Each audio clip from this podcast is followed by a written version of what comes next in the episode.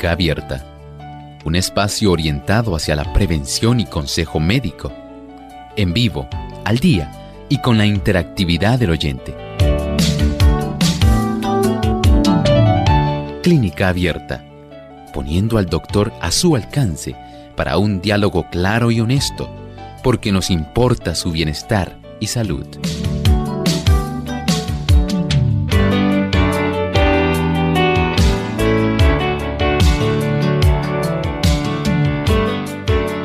Asalto sexual y violación. Hoy en Clínica Abierta vamos a estar tocando este interesante tema, así que no se despeguen de nuestra sintonía.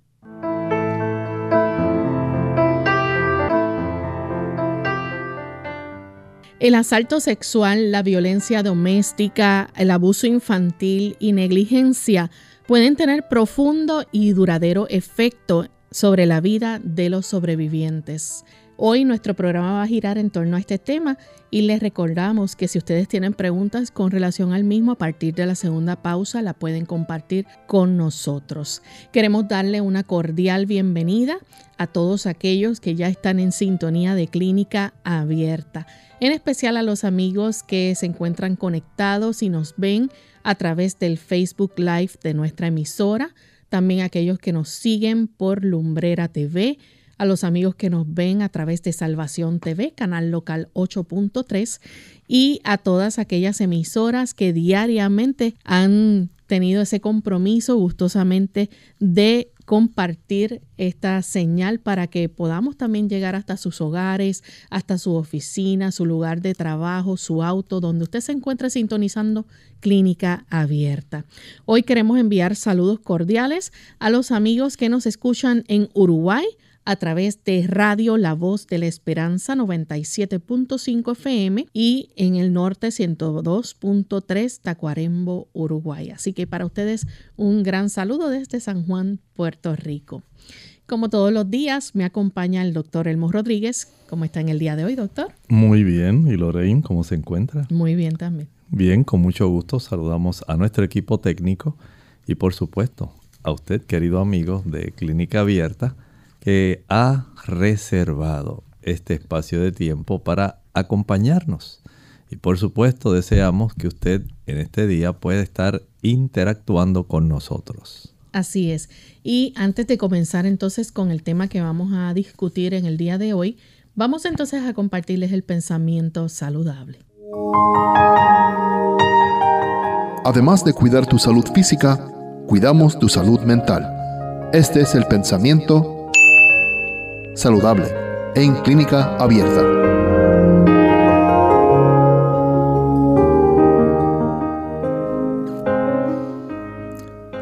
Dios nos ha dotado de cierto caudal de fuerza vital.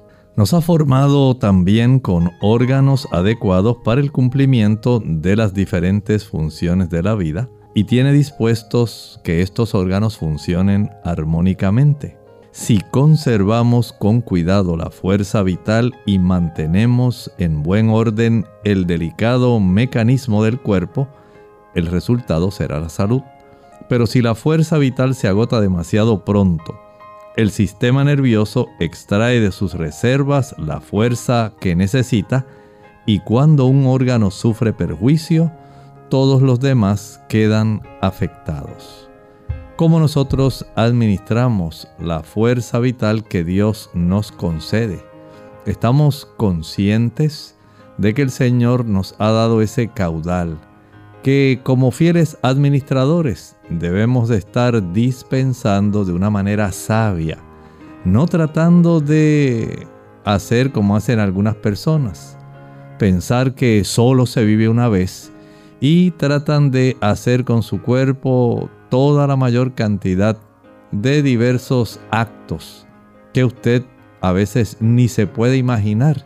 Y en ese ir y venir de tratar al cuerpo como bien me parece porque yo no sé qué pueda pasar mañana, usted lo deteriora a tal grado que usted nunca imaginó que iba a sufrir consecuencias tan severas, tan serias y que podían traer tanto sufrimiento, dolor, miseria a su propia vida. Tan solo porque hubo una filosofía incorrecta de la vida. Seamos cuidadosos. El Señor nos ha dotado de este caudal de fuerza vital del cual no podemos abusar. El hecho de que se nos agote antes de tiempo ese caudal de fuerza vital puede traer serias consecuencias para nuestra vida y el acortamiento del tiempo que nos correspondía haber vivido. No adelante el reloj de su vida. Administre su tiempo, sus fuerzas, su energía, su salud con la mayor sabiduría posible.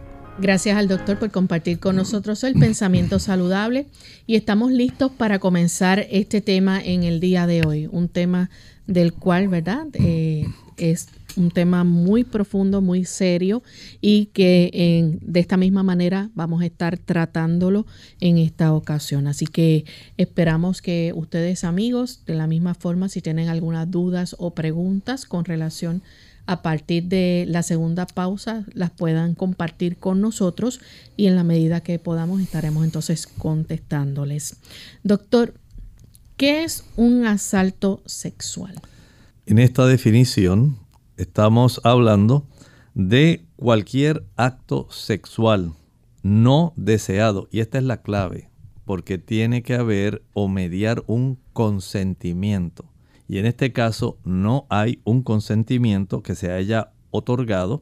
Y este tipo de situación puede ocurrir en contra de esta persona sin su consentimiento y esto sencillamente puede incluir un aspecto que puede lidiar no solo en el aspecto físico sexual, sino también puede ser ese tipo de estímulo de inducción que puede incluir el aspecto verbal, puede incluir el aspecto visual, donde a la persona, por ejemplo, se le somete a observar, a ver pornografía, de tal manera que esto indirectamente está obligando a esa persona a comprometer en acto sexual en contra de su voluntad o sin su consentimiento.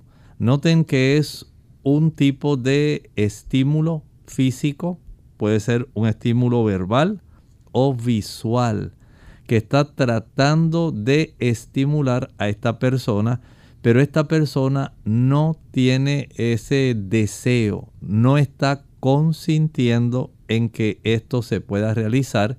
Y por supuesto en esta definición lo estamos incluyendo todos estos aspectos porque no es solamente el aspecto físico sexual sino también el estar tratando de inducir e influir sobre el aspecto volitivo de la voluntad de esta persona y estimular a que se desarrolle un acto que no está en ese momento en la mente de esta persona realizar, pero se le está induciendo a que lo cometa.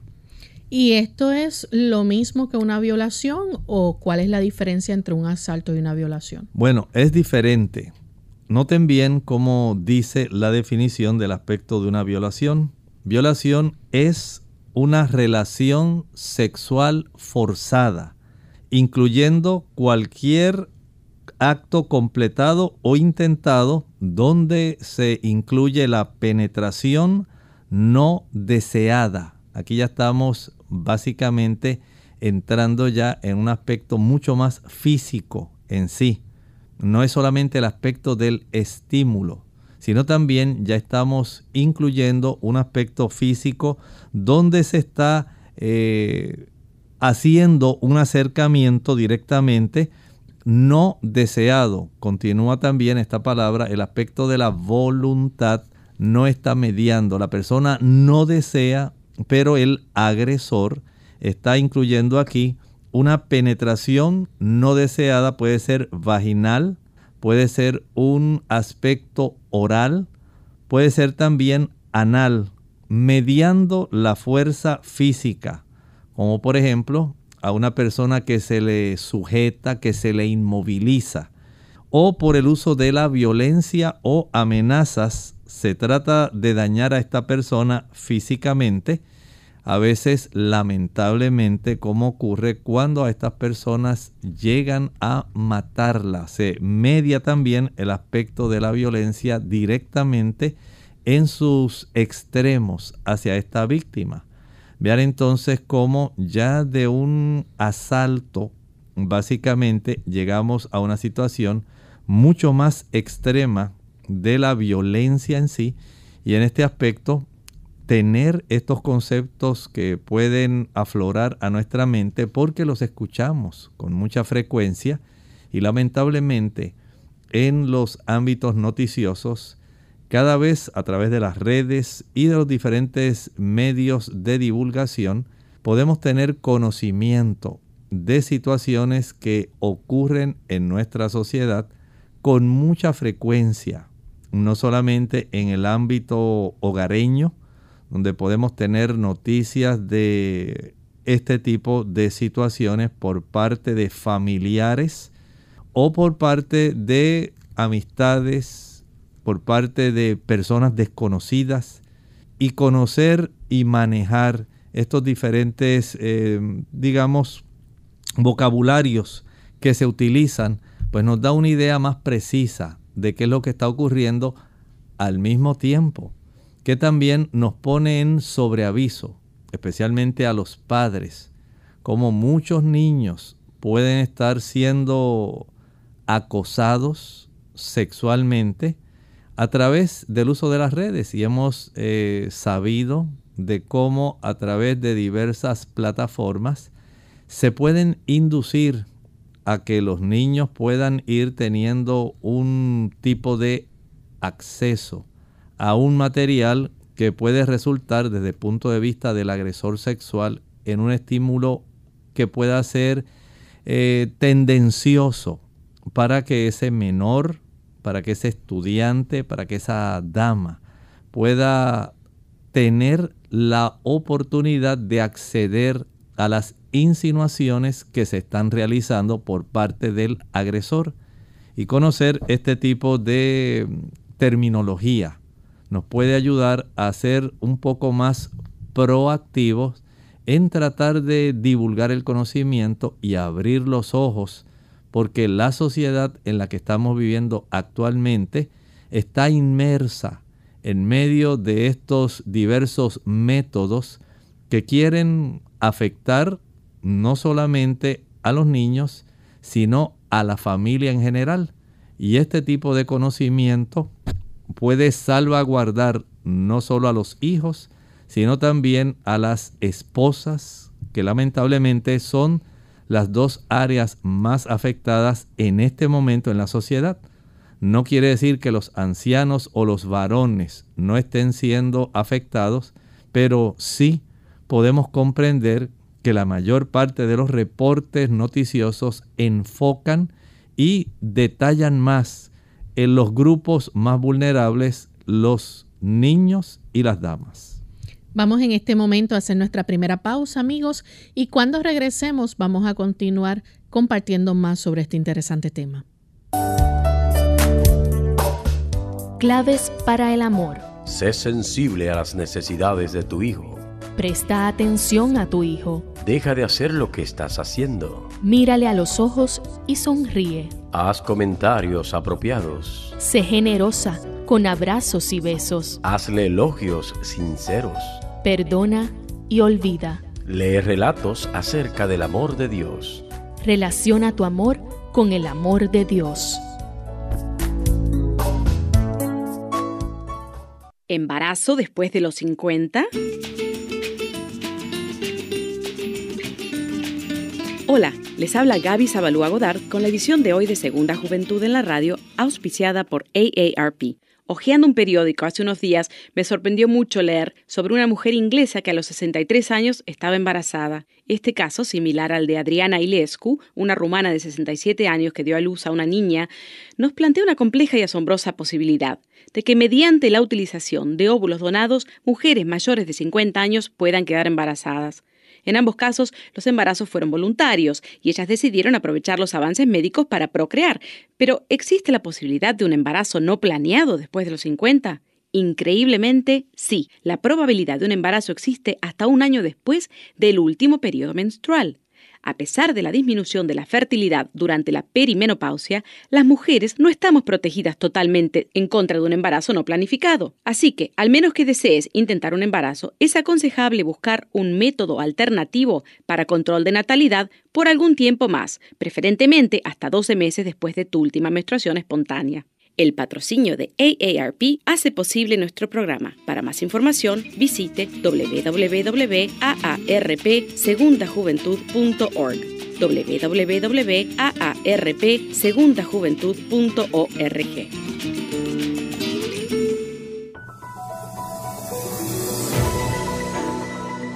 El cáncer de mama o de seno es un cáncer que se forma en las células de los senos.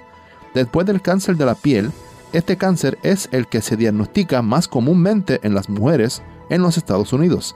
Este cáncer puede ocurrir tanto en los hombres como en las mujeres, pero es mucho más frecuente en las mujeres. El apoyo significativo para crear conciencia para el cáncer de seno y los fondos para la investigación han ayudado a avanzar en el diagnóstico y tratamiento de este tipo de cáncer. Los índices de supervivencia para el cáncer han aumentado y el número de muertes asociadas con esta enfermedad continúa reduciéndose, en su mayor parte a causa de factores como una detección más temprana, un nuevo acercamiento personalizado al tratamiento y una mejor comprensión de la enfermedad.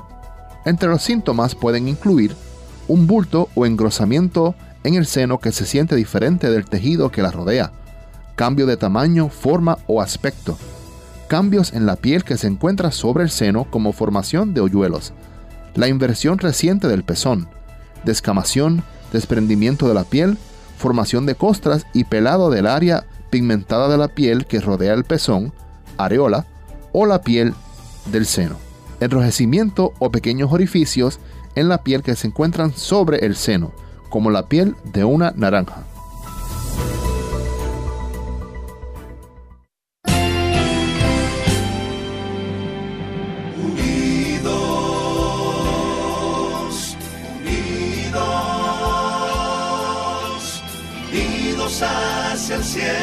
Siempre unidos,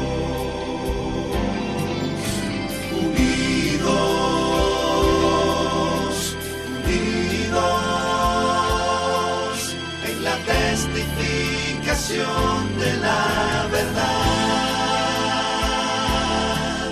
en la testificación de la verdad.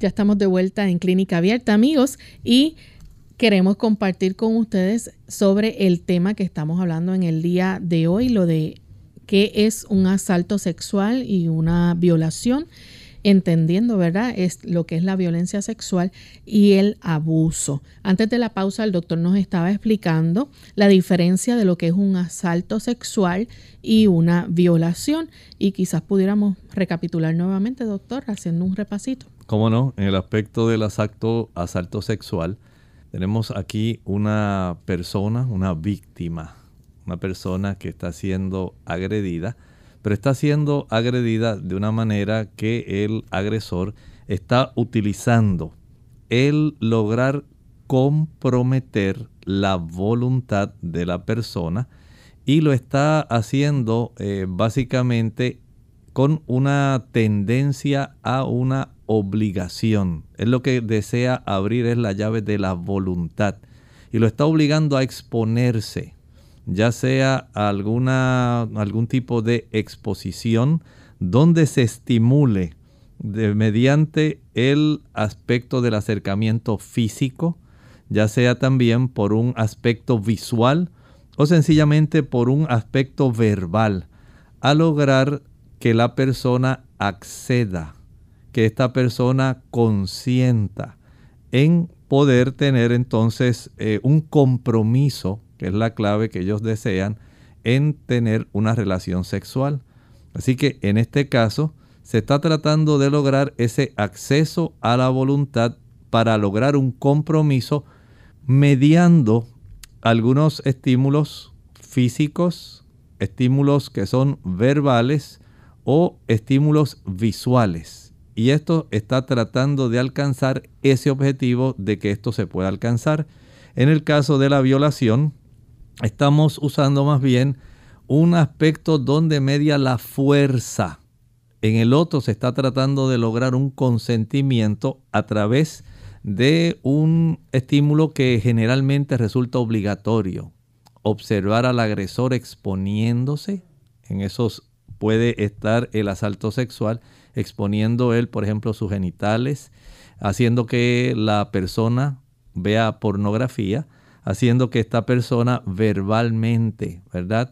Él explicándole eh, todas las cosas que él desea hacer para tratar de conseguir ese consentimiento. En el aspecto de la violación, aquí está mediando una relación sexual que puede ser básicamente completada o intentada.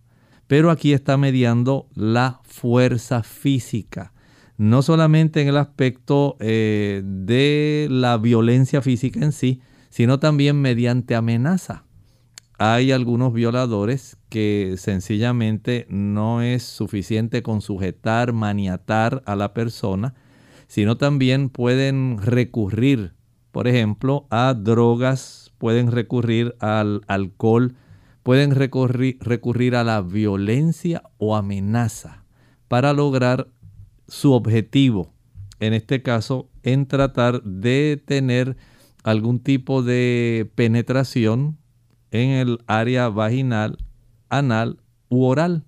Y desde ese punto de vista entonces hacemos esta distinción porque como estábamos hablando hace un momento, lamentablemente nuestra sociedad se está resquebrajando, está dando visos de enfermedad en este aspecto por la proliferación de estos eventos, de este tipo de actos que están ocurriendo y que muchas personas están dándose cuenta, están notando cómo hay un trastorno general donde este tipo de situaciones sexuales están cada vez siendo más frecuentes y lamentablemente la difusión de estos eventos está haciendo que muchas familias, muchas personas se horroricen ante el comportamiento que nuestra sociedad está exhibiendo en este renglón.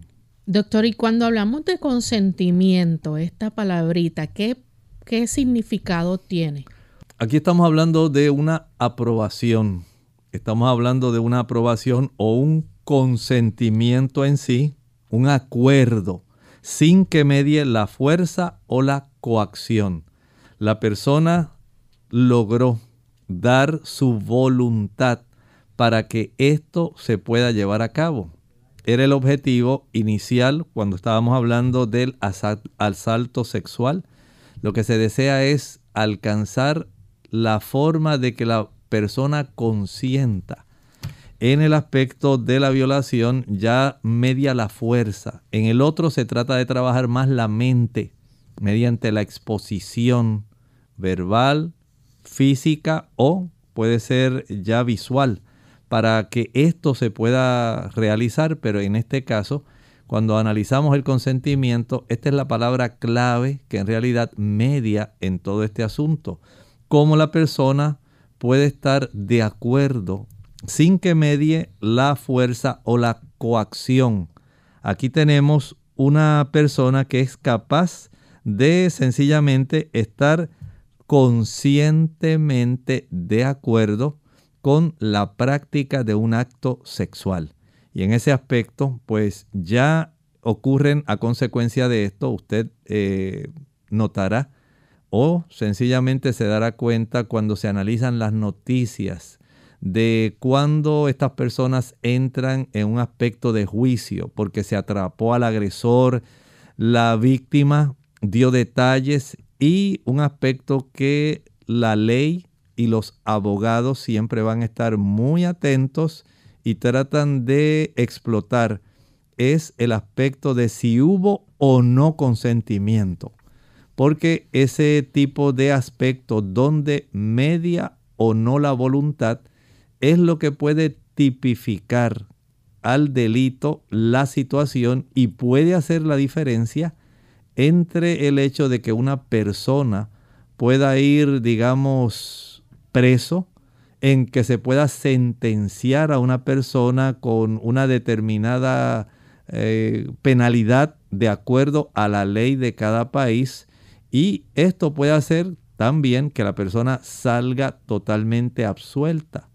De tal manera que el aspecto de cómo media el consentimiento en tener o estar involucrado en este tipo de acciones va a ser un dato fundamental, típico, que usted va a encontrar cuando se hace el análisis del procesamiento de un agresor contra la que fue su víctima. O sea que si una víctima no pelea no significa necesariamente o eso no quiere decir que da su consentimiento. Exactamente.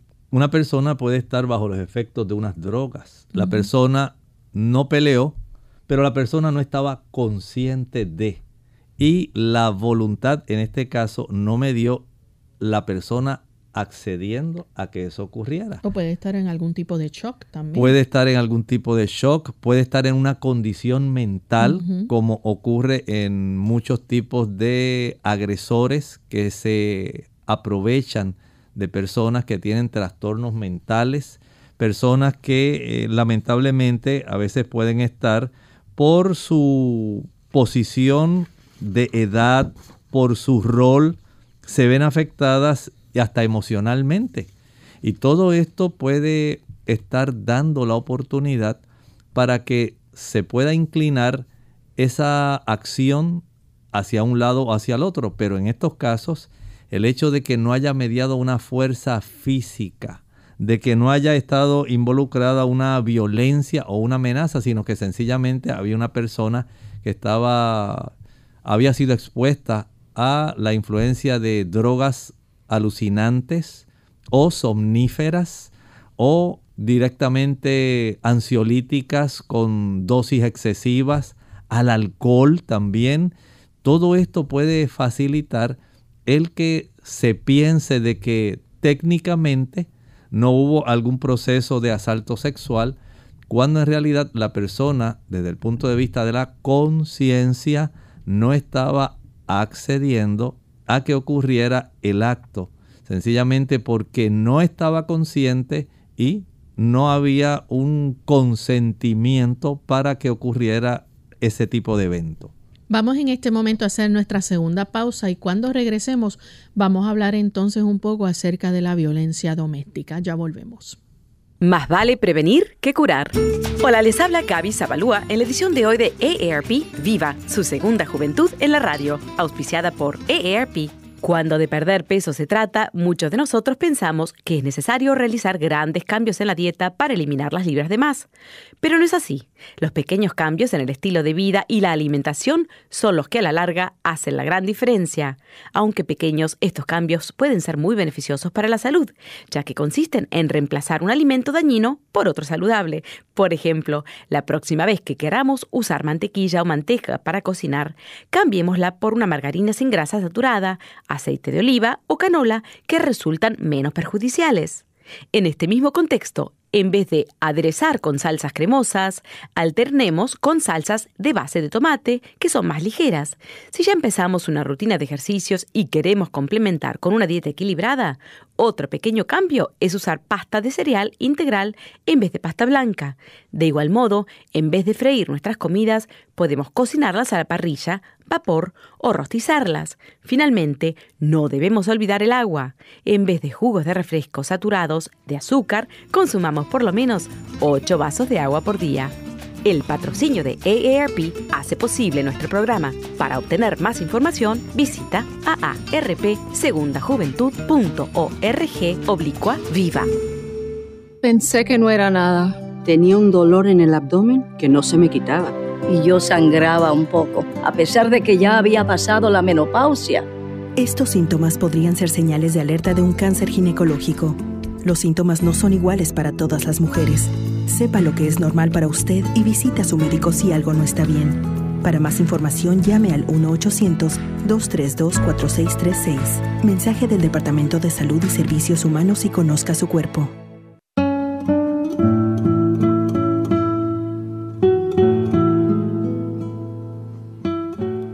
Nos preocupemos porque nuestros hijos no nos escuchan. Preocupémonos porque ellos siempre nos están observando.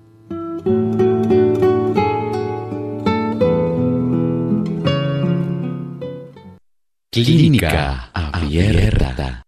Ya estamos de vuelta en Clínica Abierta, amigos, y hoy estamos compartiendo del tema de el asalto sexual y también la violencia, pero en, en este momento queremos entonces suscribirnos a lo que es la violencia doméstica. ¿Qué incluye la violencia doméstica, doctor? Aquí estamos hablando más bien de un patrón y la palabra clave son tácticas. Un patrón de tácticas donde incluyen el miedo y la coerción. Vean bien, hay unas palabras que son claves para que podamos comprender esto. Y este grupo de tácticas que están desarrollándose en forma de un patrón, es una secuencia, es algo predecible. Está facilitando de manera intencional que este tipo de prácticas, tácticas que pueden incluir, por ejemplo, el que la persona intencionalmente se le prive de un sustento, una práctica que se utiliza, por ejemplo, el aspecto económico Puede ser también que haya un aspecto, una táctica física, el golpe, el abuso, un patrón de asalto verbal que se esté utilizando para que esta persona pueda emocionalmente desestabilizarse y lamentablemente esto se realiza hacia la pareja íntima. Así que tenemos una pareja íntima que se convierte en la persona agredida, que está siendo objeto por parte del agresor, que casi siempre resulta el esposo. Y esta persona está utilizando esta serie de tácticas para, mediante el miedo y la coerción, utilizando el aspecto económico, el aspecto verbal, el aspecto físico, lograr que de una manera intencional la persona pueda entonces actuar contra su propia voluntad o en contra de sus mejores intereses. Y lamentablemente, no solamente como estábamos hablando hace un momento respecto al asalto y abuso sexual, lamentablemente nuestra sociedad también, de una manera inimaginable, está desarrollando una serie de daño tan frecuente, un daño tan irreparable en nuestra sociedad, donde a pesar del esfuerzo que tratan de hacer los gobiernos poniendo a la disposición especialmente de las damas y de los niños, también el conocimiento de líneas especiales que tienen los ministerios de salud, la Oficina de Asuntos de la Mujer y de la Familia, tratan de poner estas líneas que son libre de cargo y a la cual generalmente se tiene o se puede acceder 24 horas al día. Se ha observado un patrón que va en incremento del uso de la violencia. Y este aspecto resulta preocupante porque, como dijimos al inicio, estamos hablando de un patrón. Son cosas que se repiten ocurre un día en este hogar hacia un niño o hacia una persona, un miembro, a veces ocurre también hacia los varones, pero generalmente damas, niños y personas más débiles de la sociedad. Este patrón repetitivo de estas tácticas de coerción y miedo utilizando el aspecto económico, el aspecto verbal, el aspecto físico, el aspecto emocional van en la dirección de trabajar contra esta pareja íntima de manera intencional, en contra de su propia voluntad o sus mejores intereses. Y cuando esto no se logra, entonces se descarga generalmente una ira que lamentablemente en la mayor parte de los casos constituye esa descarga física de ese abuso, de ese uso de la fuerza que lleva entonces a tantas escenas lamentables que se pueden ver y que se pueden eventualmente describir a través de los medios noticiosos. Así que tenemos en nuestra sociedad este conocimiento y debemos también resaltar la iglesia adventista en ese aspecto a través de un departamento que tiene la iglesia adventista en todas las iglesias. Es el departamento del Ministerio de la Mujer. En cualquiera de sus iglesias adventistas usted puede llamar. Tiene un servicio de información y de ayuda respecto a un programa que se llama End It Now. Esto quiere decir que se quiere detener ahora el problema antes de que ese patrón siga repitiéndose y desenlace esto en situaciones que son sumamente trágicas, lamentables y que con luego solamente lamentarse no se va a lograr nada. Usted necesita información, necesita reportar qué es lo que está sucediendo. Si usted ya ha tratado de reportar este asunto a las autoridades y básicamente no ha visto una gran mejoría, puede contar con estos servicios que la iglesia adventista también puede colaborar en su localidad. Por lo tanto, aquí tenemos una forma también de cómo nuestra sociedad puede beneficiarse.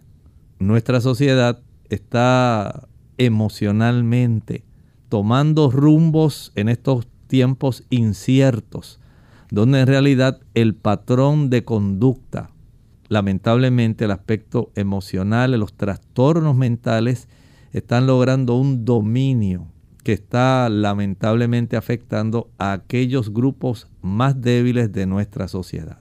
Doctor, hay varios tipos de violencia doméstica y esto incluye, ¿verdad?, una variedad de comportamientos. Cuando hablamos del tipo de abuso físico, ¿qué incluye este? Aquí estamos hablando de eh, heridas, estamos hablando de situaciones que generan dolor, situaciones que generan daño. Estamos hablando de golpear, patear, asfixiar o bofetear a la persona. O sea, vea bien que hay un aspecto físico que es muy común y lamentablemente usted llega a saber de tal persona cómo se ven, por ejemplo, los hematomas distribuidos. Y en ocasiones es que se cayó, dicen, es que se golpeó inadvertidamente.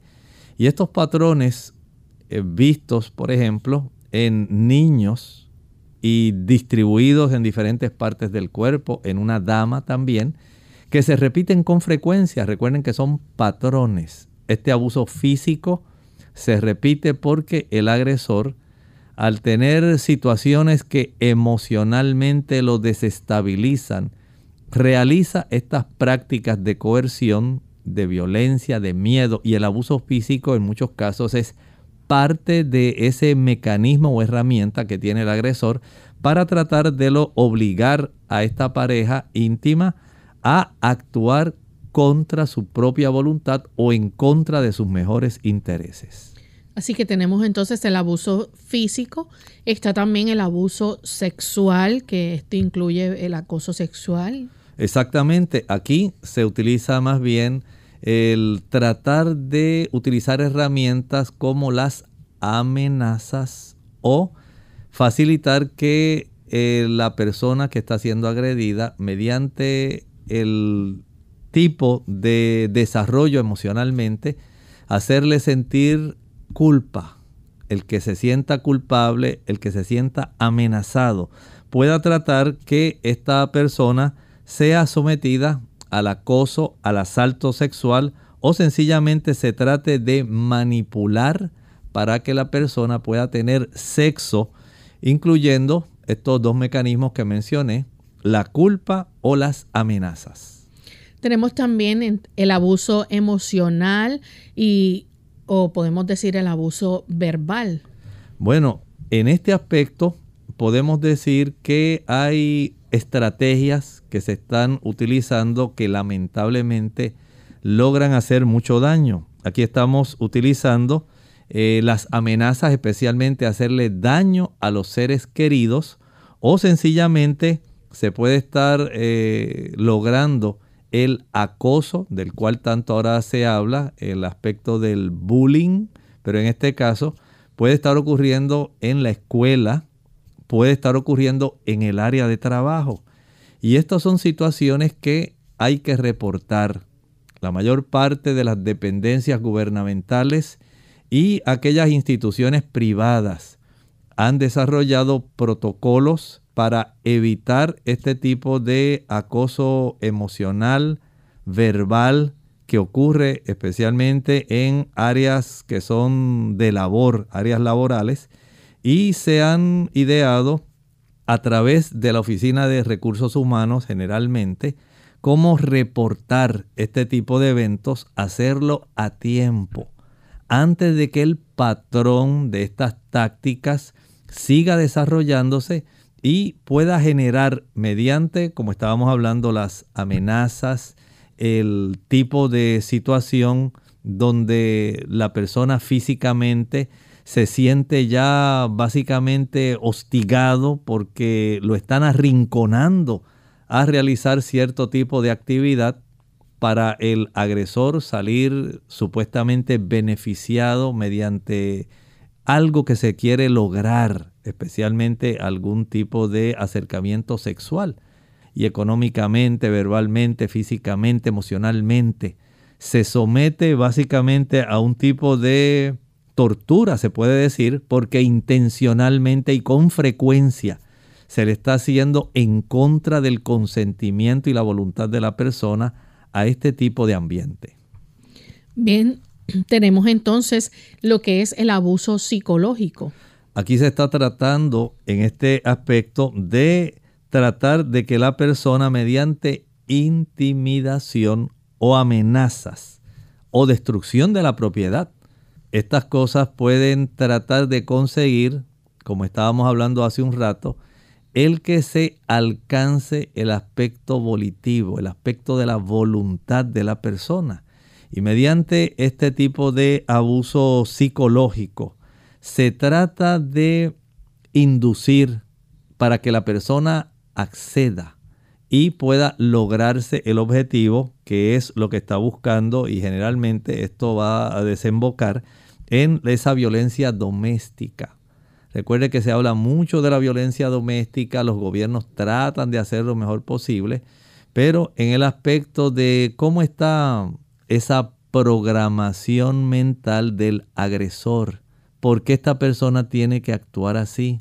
¿Por qué tiene que maltratar a los niños? ¿Por qué tiene que comportarse así con su esposa, que fue la que prometió que iba a amar, a defender, a cuidar a lo largo de su vida? ¿Por qué ese pacto de amor súbitamente cambia? Todo esto nos dice que la sociedad está enferma en el aspecto mental. Y no es un asunto solamente de que moralmente usted se porte bien, como dicen las personas. Sí, hay un involucramiento del aspecto moral. Hay cosas que usted sabe, no, eso no está bien, eso no está mal. Pero también tenemos que reconocer que el ser humano en ese aspecto mental, lamentablemente a lo largo del desarrollo de su vida, ha ido incorporando una serie de información que de una u otra manera, en la forma como fue criado, en la forma como él fue tratado, como ese tipo de experiencias, tanto las vividas como las aprendidas, han ido torciendo poco a poco el aspecto emocional y mental del individuo a tal grado que los asuntos en el aspecto de la toma de decisiones, en el aspecto del comportamiento, en el aspecto de la cognición del ser humano, cómo esa razón se va pervirtiendo, el juicio se tuerce, la voluntad va por otro rumbo. Y esto nos dice que según nuestra sociedad muestra este deterioro, podemos nosotros ahora ser cónsonos con el aspecto que hemos aprendido bíblicamente hablando. Sabemos que hay una lucha real entre el bien y el mal, pero esa batalla se lleva a cabo en nuestra mente, en la mente suya, en la mente mía. ¿Cómo nosotros logramos facilitar que esa voluntad que el desarrollo de nuestra vida, de nuestras emociones, de nuestros pensamientos, de nuestro juicio, de nuestros apetitos y nuestras pasiones vaya en la dirección correcta. Solamente podemos tener la programación correcta cuando nosotros seguimos el método bíblico para poder tener la paz mental y el equilibrio que necesitamos de tal manera que no seamos solamente moralmente correctos, sino que en realidad seamos personas diferentes. ¿Ha escuchado usted hablar cómo la Biblia nos habla y lo enseñó nuestro Señor Jesucristo? Del hecho de que tenemos que nacer de nuevo. Usted quiere conocer esto más ampliamente, lea el capítulo 3 del Evangelio según San Juan.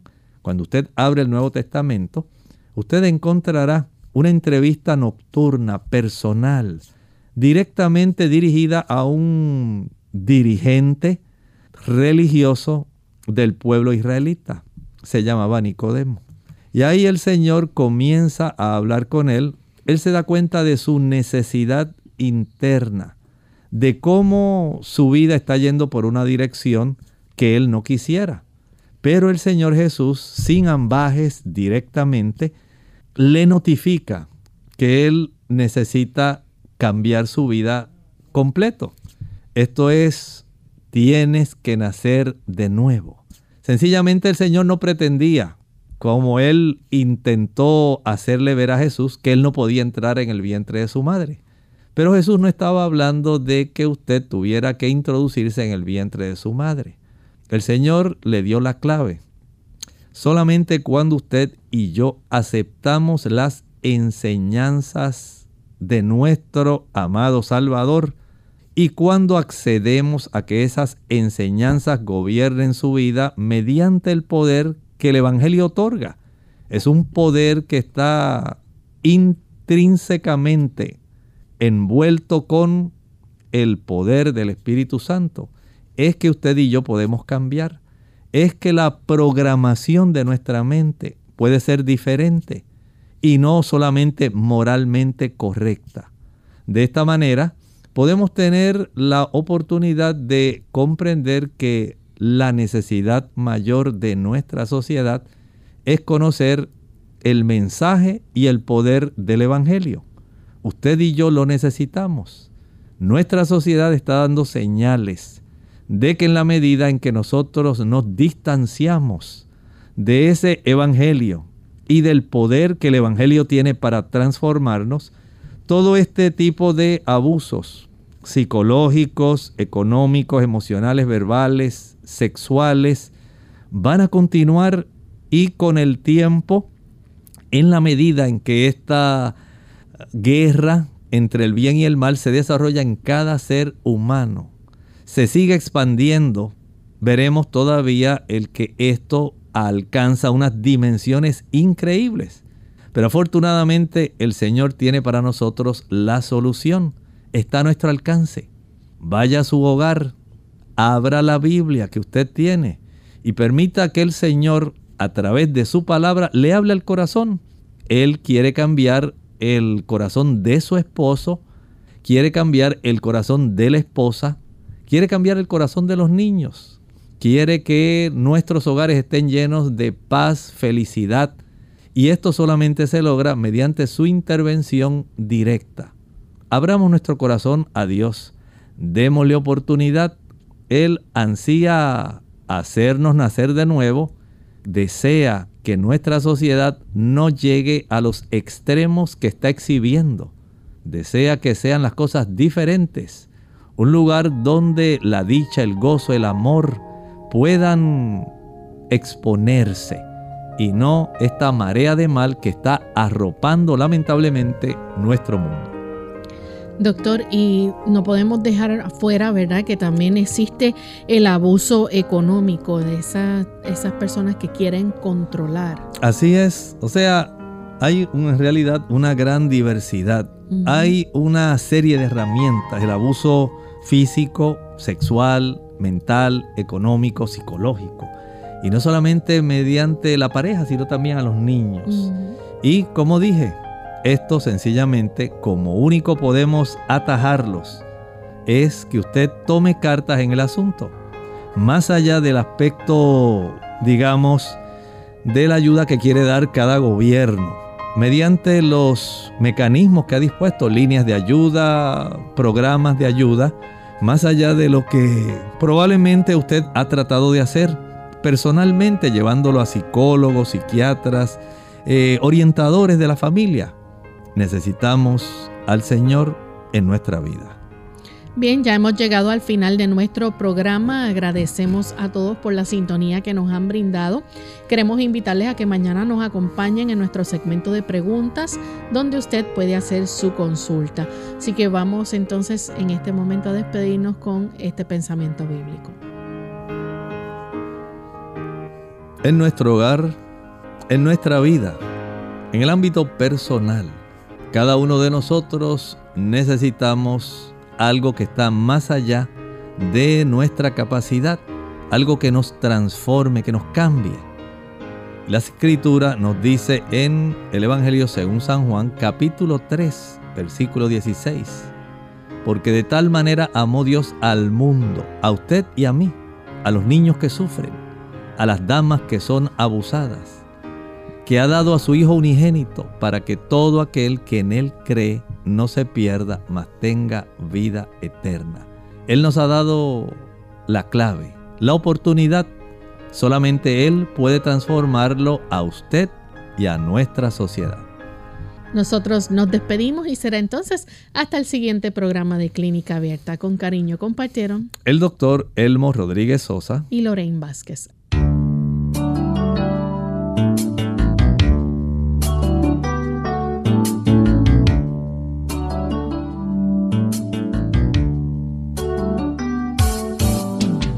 Abierta. No es nuestra intención sustituir el diagnóstico médico. Antes de poner en práctica cualquier consejo brindado en este programa, usted debe consultar con su médico. Hasta la próxima.